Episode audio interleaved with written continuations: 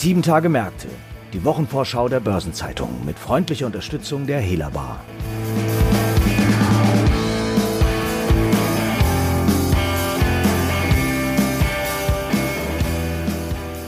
Hallo und herzlich willkommen zu einer neuen Folge von Sieben Tage Märkte. Heute ist Freitag, der 12. Februar. Mein Name ist Christiane Lang und ich bin Redakteurin der Börsenzeitung. Die Berichtssaison hält weiter an und in den Bilanzen offenbaren sich die Auswirkungen der Corona-Pandemie. Zu den schwer getroffenen Konzernen gehören der DAX-Konzern MTU und der kommende DAX-Aufsteiger Airbus. Beide legen am Donnerstag ihre Zahlen vor und dafür ist heute mein Kollege Stefan Kroneck aus unserem Münchner Korrespondentenbüro zugeschaltet. Hallo Stefan. Hallo Christiane. Die Luftfahrtindustrie gehört ja zu den Branchen, die besonders stark von Corona getroffen ist. Der Flugverkehr ist weltweit mehr oder weniger gestoppt. Die Fluglinien verschieben ihre Auslieferungen neuer Flugzeuge teilweise um Jahre. Und das spürt natürlich MTU als Triebwerkshersteller massiv. Wie ist das denn hier gelaufen, Stefan? Ja, 2020 ist für MTU nicht besonders gut gelaufen. Die haben die Corona-Krise und die Krise der Airlines auch sehr stark gespürt. Der Umsatz ist nach Analystenschätzungen 2020 um 12 Prozent auf 4,1 Milliarden Euro eingebrochen. Das Ergebnis noch stärker. Da schätzen die Analysten, dass das Ergebnis um rund die Hälfte auf 290 Millionen Euro zurückgegangen ist. Das hat natürlich Druck ausgeübt auf die Aktie von MTU, insbesondere im März vergangenen Jahres, als die Aktie mit dem Markt deutlich im Rahmen dieses Börsencrashs eingebrochen ist. Jetzt konnte sich die Aktie wieder leicht erholen, hat aber immer noch nicht die Kurse erreicht vor Ausbruch der Corona-Krise. Also es gibt noch Erwartungen im Markt, dass die Pandemie anhält und dass sich das weiterhin auf das operative Geschäft von MTU auswirkt. Deswegen sind die Analystenschätzungen für 2021 positiver, aber immer noch verhalten. Man geht davon aus, dass der Umsatz steigt, aber auch das Ergebnis. Aber dass man immer noch nicht die Bestwerte von 2019 erreichen wird. 2019 war für MTU ein Rekordjahr. Das wird meiner Einschätzung nach noch eine Weile dauern, bis MTU wieder auf diesem Niveau hinkommt von 2019. Jetzt hast du gesagt, das Ergebnis ist äh, etwa um die Hälfte eingebrochen. Ist das denn im Vergleich mit den anderen äh, Unternehmen aus der Luftfahrtindustrie äh, viel oder wenig? Also wie kann man das einschätzen im Verhältnis, zum Beispiel auch zu Airbus? Im Verhältnis zu Airbus steht MTU relativ gut da, weil die Flugzeughersteller Boeing und Airbus noch stärker von der Pandemie betroffen sind, insbesondere auch von der Krise der Airlines. Die spüren das deswegen so stark, weil sie natürlich direkt an die Fluggesellschaften ausliefern, die dann ihre Aufträge verschieben. Das hatten sie ja dann 2020 begonnen. Diese Verschiebungsorgie geht noch weiter, es zieht sich weiterhin. Deswegen brauchen Boeing und Airbus noch Jahre, bis sie wieder auf das Niveau im operativen Flugzeuggeschäft hinkommen, was sie vor Ausbruch der Corona-Krise hatten. Dabei ist anzumerken, dass Boeing natürlich noch diesen Sondereffekt hatte durch äh, das Desaster mit dem Mittelstreckenflugzeug 737 MAX. Da mussten die auch erhebliche Einbußen verzeichnen, sodass nicht nur Boeing einen Riesenverlust im Jahr 2020 erlitten hat, sondern man eigentlich auch davon ausgehen muss, dass Airbus auch einen Milliardenverlust für 2020 verbuchen wird. Das klingt nicht gut. Äh, Airbus hatte ja Ende März vergangenen Jahres die Prognose für 2020 schon kassiert und seitdem auch keine neue mehr abgegeben. Jetzt sagst du Milliardenverlust. Mit was wird denn da gerechnet? Also Analysten schätzen mit einem Verlust von ungefähr 1,8 Milliarden Euro. Einige gehen auch davon aus, dass der Verlust 2 Milliarden Euro betragen könnte, für das Gesamtjahr gerechnet. Das heißt ja, bei so einem Riesenverlust, wie sieht es denn da mit dem Reservepolster aus, mit der Eigenkapitaldecke? Airbus ist in letzter Zeit sowieso mit einer ziemlich niedrigen Eigenkapitalquote geflogen, wenn man das mal so bildlich ausdrücken darf. Sie hatten von einer Gesamtbilanz von 114 Milliarden Euro nur noch 1,9 Milliarden Euro Eigenkapital. Das entspricht einer Eigenkapitalquote von 1,7 Prozent. Das ist schon relativ niedrig. Wenn man jetzt davon ausgehen muss, dass der Verlust für 2020 ungefähr zwei Milliarden Euro betragen könnte, hätte Airbus damit ihr gesamtes Eigenkapital verloren. Das ist natürlich insofern gravierend, weil man dann mit Eigenkapitalquoten fliegt, unterwegs ist, die einfach nicht mehr existieren. Ich will mal einen Vergleich dazu aufmachen zu Boeing. Boeing hat 2020 einen Verlust verbucht von 18 Milliarden Dollar.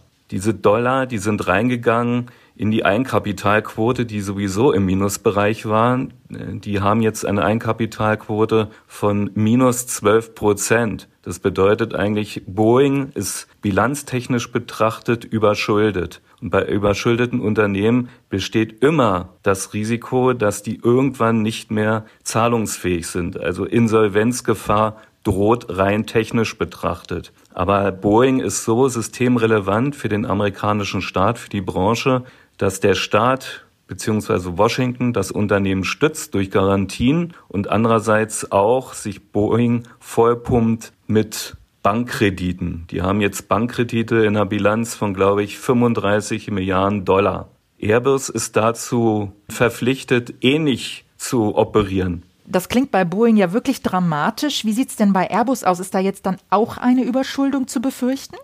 Rein technisch betrachtet ist das Risiko ziemlich groß, weil sie dann auch eine Einkapitalquote erreichen sollten im Verhältnis zur Bilanzsumme, die im Minusbereich liegt. Und das birgt immer die Gefahr, dass man halt ein strukturelles Problem in der Bilanz hat. Und das ist für Betriebswirte und für die Finanzvorstände nicht besonders glorreich. Das heißt, in einer Phase, wie wir sie jetzt haben an den Märkten, wo eigentlich Nullzinsen herrschen, ist diese Strategie durchaus relevant und man kann diese Strategie so durchhalten. Sollte irgendwann diese Zinswende, die ja erwartet ist, eintreten, bekommen Boeing und Airbus ein Riesenproblem. Die müssen dann umswitchen. Airbus hatte im vergangenen Jahr eine neue Kreditlinie aufgenommen von 15 Milliarden Euro. Das ist natürlich für die Netto-Liquidität ganz gut. Damit kann man fahren, damit kann man das operative Geschäft abdecken. Der Finanzverstand von denen, der Ex-Infineon CFO, der erwartet, dass diese Liquidität noch bis Mitte dieses Jahres Herbst dieses Jahres ausreichen könnte. Falls dann das Geschäft, das operative Geschäft sich nicht verbessern sollte, bekommt Airbus spätestens im Herbst dieses Jahres Liquiditätsprobleme und müssen nochmal Bankkredite aufnehmen. Jetzt ist eine Zinswende äh, ja eigentlich nicht wirklich in Sicht, aber da spielen natürlich äh, geringste Änderungen bei diesen Volumina eine Rolle, nehme ich an. Das meinst du wahrscheinlich, ne? Ja, es hängt ja davon ab, wie die Pandemie in sich entwickelt, beziehungsweise wie die Bekämpfung der Pandemie in diesem Jahr erfolgreich verläuft. Jetzt hat die Regierung, haben die Ministerpräsidenten eine Verlängerung des Lockdowns äh, entschieden für Deutschland. Deutschland ist auch im internationalen Luftverkehr ein ziemlich wichtiger Knotenpunkt.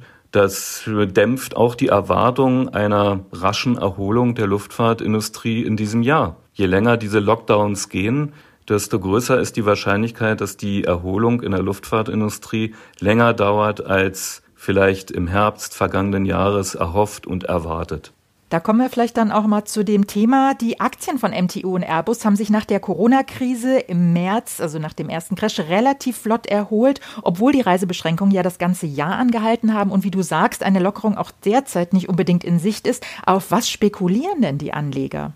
Die Anleger haben im vergangenen Jahr sehr stark äh, erhofft und erwartet, dass die Erholung der Luftfahrtindustrie rascher vonstatten geht, als die Corona-Krise eigentlich so vorgegeben hat. Das heißt, die Erwartungen sind der Krisenentwicklung deutlich vorausgeeilt. Das hatte zur Folge, dass die Aktien auch von MTU und von Airbus und anderen Luftfahrtgesellschaften und auch Produzenten wie unter anderem Boeing stark, verhältnismäßig stark angestiegen sind, die Kurse. Das ist äh, aus meiner Sicht schon eine übertriebene Entwicklung. Jetzt äh, zeigt sich, dass mit der Debatte über eine Verlängerung des Lockdowns die Kurse von Airbus und von MTU unter Druck geraten sind. Also der Anleger, die Investoren sind derzeit schon verunsichert und warten ab, wie die Entwicklung weitergeht, welche Erwartungen die Konzernführung von MTU und von Airbus in der nächsten Woche in den Markt bringen bezüglich ihrer Prognosen. Es kann natürlich auch sein, dass sie angesichts der jüngsten Entwicklungen gar keine Jahresprognosen abgeben. Die Möglichkeit besteht. Deswegen ist ziemlich spannend, was nächste Woche passiert bei den Bilanzvorlagen von MTU und von Airbus. Also wie du sagst, es ist sehr spannend, gerade weil eben die Lockdowns sich weiter fortsetzen und äh, man einfach nicht weiß, wann es mit dem Flugverkehr weitergeht. Stefan, ganz herzlichen Dank für deine interessanten Ausführungen und die Einschätzung und bis zum nächsten Mal. Ja, vielen herzlichen Dank, Christiane, für das nette Gespräch. Und in der kommenden Woche stehen noch weitere Termine und wichtige Ereignisse an. Die stelle ich Ihnen zusammen mit meinem Kollegen Franz Kongbui vor. Franz, was hast du denn im Fokus? Ja, hallo Christiane. In der kommenden Woche stehen in der EU viele Themen auf der Agenda. Zu Wochenbeginn trifft sich zunächst die Eurogruppe und am Dienstag findet dann die Tagung der EU-Wirtschafts- und Finanzminister statt. Ja, vor dem Hintergrund der weiterhin schwierigen Pandemielage und der neuen Konjunkturprognosen kann ich mir vorstellen, dass großer Gesprächsbedarf herrscht. Worum wird es denn im Einzelnen gehen? Nun zunächst werden die Finanzminister am Montag einen genaueren Blick auf die makroökonomischen Entwicklungen und Erholungsperspektiven im Euroraum und am Dienstag in der ganzen EU werfen. Es geht darum, wie die Unterstützungsmaßnahmen für die Wirtschaft in der nächsten Zeit fortgesetzt und die Fiskalpolitik möglichst gut koordiniert wird. Im ECOFIN werden die Minister dabei auch noch einmal den Corona-Wiederaufbaufonds in den Blick nehmen. Da hatte das EU-Parlament in dieser Woche ja die letzten gesetzgeberischen Hürden abgeräumt. Wie geht's hier denn jetzt weiter? Nun, die Minister wollen noch einmal detailliert die Prioritäten für die nationalen Aufbau- und Resilienzpläne besprechen. Die sollen ja in den kommenden Wochen in Brüssel eingereicht werden. Und die EU-Kommission wird auf der Sitzung am Dienstag dann die Eckpunkte der Mittelbeschaffung des Fonds auf den Kapitalmärkten offenlegen. Allerdings werden alle EU-Staaten erst einmal den Eigenmittelbeschluss ratifizieren müssen. Der legt fest, wie der EU-Haushalt künftig finanziert wird. Und bislang haben dies erst wenige Staaten in trockene Tücher gebracht. Darüber hinaus wird sich die Eurogruppe außerdem noch etwas genauer anschauen, wie es um die aktuelle Zahlungsfähigkeit im Unternehmenssektor bestellt ist. Und um was geht es da vor allem? Ja, mit dem anhaltenden Lockdown und zunehmender Krise wird dies ein immer wichtigeres Thema. Das hat schließlich auch Auswirkungen auf den Bankensektor, Stichwort faule Kredite. Die Euro-Finanzminister wollen weitere Unterstützungsmaßnahmen für Unternehmen erörtern sowie einen Blick auf die Insolvenzrahmen werfen. Das Thema wird uns aber ohnehin noch eine Weile begleiten, denn hierzu soll es auch in der Eurogruppe im April noch eine intensive Debatte geben.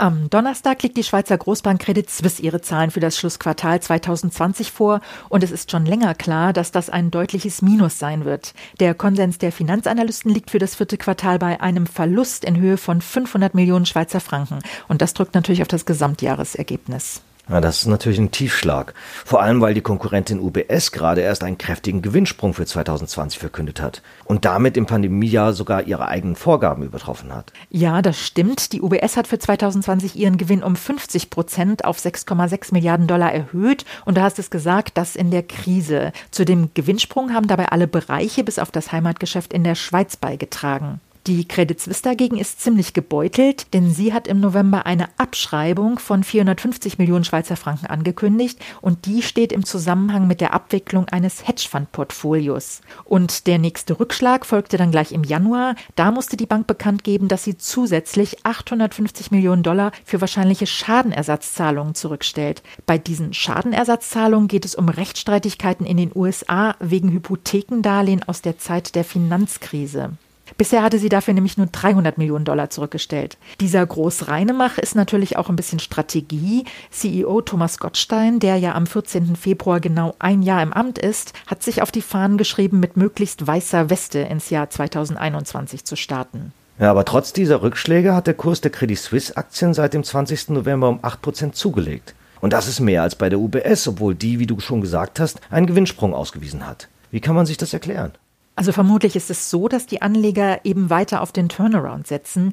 Der hatte 2019 mit einem Gewinn von 3,4 Milliarden Schweizer Franken sozusagen ein Zwischenhoch erreicht. Das Ziel ist es ja, bis 2022 wieder auf ein Niveau von 4 Milliarden Schweizer Franken zu kommen. Und wie realistisch ist das? Das ist schwer zu sagen. Auf jeden Fall lauern auf dem Weg bis dahin noch einige Unwägbarkeiten. Es könnte nämlich sein, dass einige Analysten ein bisschen zu optimistisch sind. Sie gehen nämlich davon aus, dass die Kreditverluste der Bank 2020 mit 1,1 Milliarden Schweizer Franken den Höhepunkt schon überschritten haben und sich in den kommenden 24 Monaten wieder halbieren werden. Das ist mit Blick auf die Pandemie und ihre Folgen natürlich eine recht verwegene Annahme. Man muss ja davon ausgehen, dass die globale Insolvenzkrise ihren Höhepunkt erst im laufenden Jahr erreichen gestrichen wird. Immerhin hat auch die Ratingagentur Standard Poor's dem globalen Bankensystem für 2021 zusätzliche Verluste von 1000 Milliarden Dollar prognostiziert. Und dass die Credit Suisse hier ungeschoren herauskommt, das ist nicht gerade sehr realistisch. Bei Bayersdorf ist dieses Jahr vieles anders. Zum Beispiel hat der Konsumgüterkonzern anders als in den Vorjahren nicht schon Mitte Januar Umsatzzahlen für das abgelaufene Geschäftsjahr veröffentlicht. Und mit kommendem Mittwoch hat der Konzern seine Bilanzvorlage vergleichsweise früh angesetzt. Was ist denn da zu erwarten? Der DAX-Konzern hat ja mit einem Rückgang des Aktienkurses um 11,5 Prozent im vergangenen Jahr die Anleger kaum erfreut. Ja, das stimmt. Beobachter rechnen damit, dass der Nivea-Hersteller wohl auch bei den Erlösen im Corona-Krisenjahr einen Rückgang vermelden wird. Nach dem dritten Quartal wurde zwar für das Schlussquartal eine Entwicklung auf dem gleichen Niveau oder etwas besser als in den ersten neun Monaten in Aussicht gestellt. Immerhin war von Januar bis September der Umsatz um organisch 7,1 Prozent gesunken, nach einem Minus von 10,7 Prozent im ersten Halbjahr. Doch alle Voraussagen standen natürlich unter dem Vorbehalt, dass es bis Jahresende keinen flächendeckenden Lockdown geben dürfe. Das ist ja nun doch anders gekommen. Womit wird denn nun gerechnet? Analysten erwarten für das vierte Quartal unter anderem aufgrund der gesunkenen Nachfrage nach Produkten der margenträchtigen Luxus-Hautpflegemarke La Prairie einen Rückgang um 2,1 Prozent und im Gesamtjahr 2020 um 5,9 Prozent. Und vielleicht noch ein anderer Punkt. Die Konzernführung hatte doch vor zwei Jahren ein neues Strategieprogramm präsentiert. Wie steht es denn damit in diesen Zeiten? Ja, das ist sicher einer der interessantesten Punkte für die Investoren. Als der seinerzeit neue Konzernchef Stefan de Löcker damals das Strategieprogramm Care Plus vorgestellt hatte, wurde das Ziel einer bereinigten EBIT-Marge im Kernsegment Consumer von 16 bis 17 Prozent bis 2023 anvisiert. Ob das in Anbetracht der Pandemiefolgen zu halten ist, wird man sehen müssen. Ende Oktober hatte er es zumindest in Frage gestellt und Analysten prognostizieren nun eine bereinigte operative Rendite unter der 13-Prozent-Marke. 2019 waren es noch 14,3 Prozent gewesen.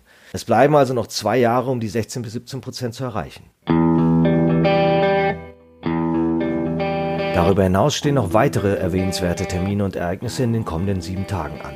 Die Woche beginnt mit Jahreszahlen von Michelin und am Dienstag hält der Ostdeutsche Sparkassenverband seine Jahrespressekonferenz in Berlin ab, während der Sparkassenverband Westfalen-Lippe seine in Münster veranstaltet. Derweil präsentieren unter anderem Avis Budget oder Glencore ihre Ergebnisse. Die Zahlenflut steigt zur Wochenmitte an mit zum Beispiel Aktion Nobel, British American Tobacco, Capgemini oder Rio Tinto. Am Donnerstag folgen unter anderem Air France KLM, Barclays, Carrefour, Daimler, Gerresheimer, Hochtief, Nestlé, Orange, Repsol, Warta und Walmart. Und die Woche beschließen die Allianz und Vielmann, während Metro und Osram ihre Hauptversammlungen abhalten.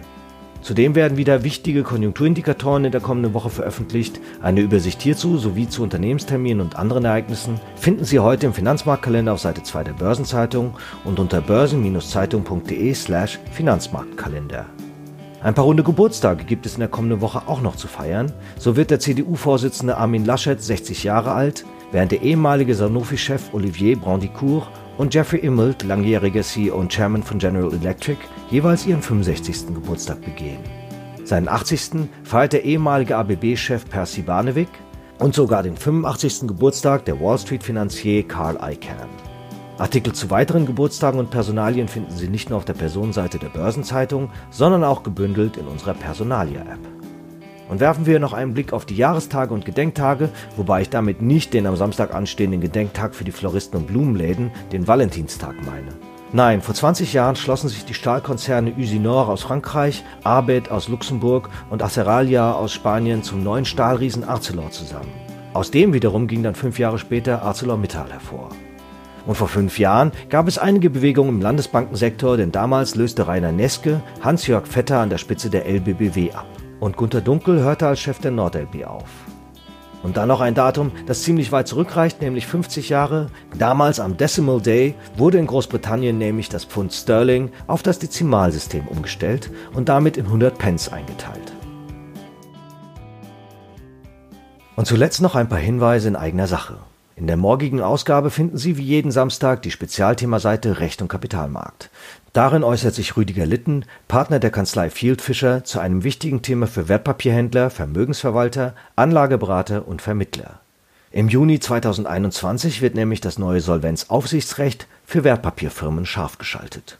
Die Gesetze sind ein weiterer Versuch, das Kapitalmarktaufsichtsrecht besser zu kalibrieren und effizienter zu machen. Wie Sie morgen in der Börsenzeitung lesen können, ist das zwar gut gedacht, doch gleichzeitig wird es aus Sicht des Anwalts immer komplexer. In jedem Fall müssen die 720 deutschen Wertpapierfirmen auf das Gesetz reagieren. Eine neue Ausgabe von Rules and Regulations, dem Regulierungsnewsletter der Börsenzeitung in deutscher und englischer Sprache, erscheint im Übrigen am Dienstag. Und am Mittwoch kommt eine neue Folge von Hashtag Volatility, der Anlage-Podcast von Börsenzeitung und QC Partners. Und damit sind wir am Ende dieser Episode angelangt. Redaktionsschluss für diese Ausgabe war Donnerstag, 11. Februar, 18 Uhr. Eine Gesamtübersicht über Konjunktur- und Unternehmenstermine finden Sie unter börsen-zeitung.de. Alle genannten Links sind mitsamt weiteren Informationen in den Show Notes zu dieser Folge aufgeführt. Wir hören uns wieder nächsten Freitag. Tschüss. Und auch ich verabschiede mich. Ich wünsche Ihnen ein schönes Wochenende. Alles Gute.